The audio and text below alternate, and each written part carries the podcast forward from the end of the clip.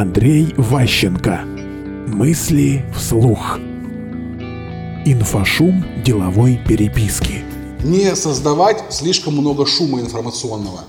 Когда человек, вот вы ну, пришли, первое, что вы сделали, достали айфоны, пролистали, вы все время находитесь в потоке.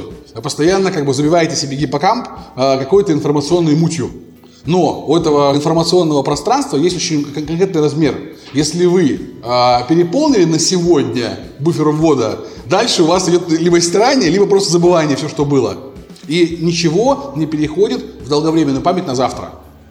Когда вы начинаете записывать, у вас как бы поток информации растет, она не осмысляется, не обрабатывается, нужно быть в этом плане ну, как-то адекватным. Поэтому, когда переписка зашкаливает, когда она становится слишком большой по размеру, нужно выходить из нее. Нужно искать для себя другой способ коммуникации, чтобы вас это меньше напрягало в плане вот расхода энергии, времени вашего. Мысли вслух. Слушайте новые выпуски и ищите аудиокниги Андрея Ващенко на Литресе.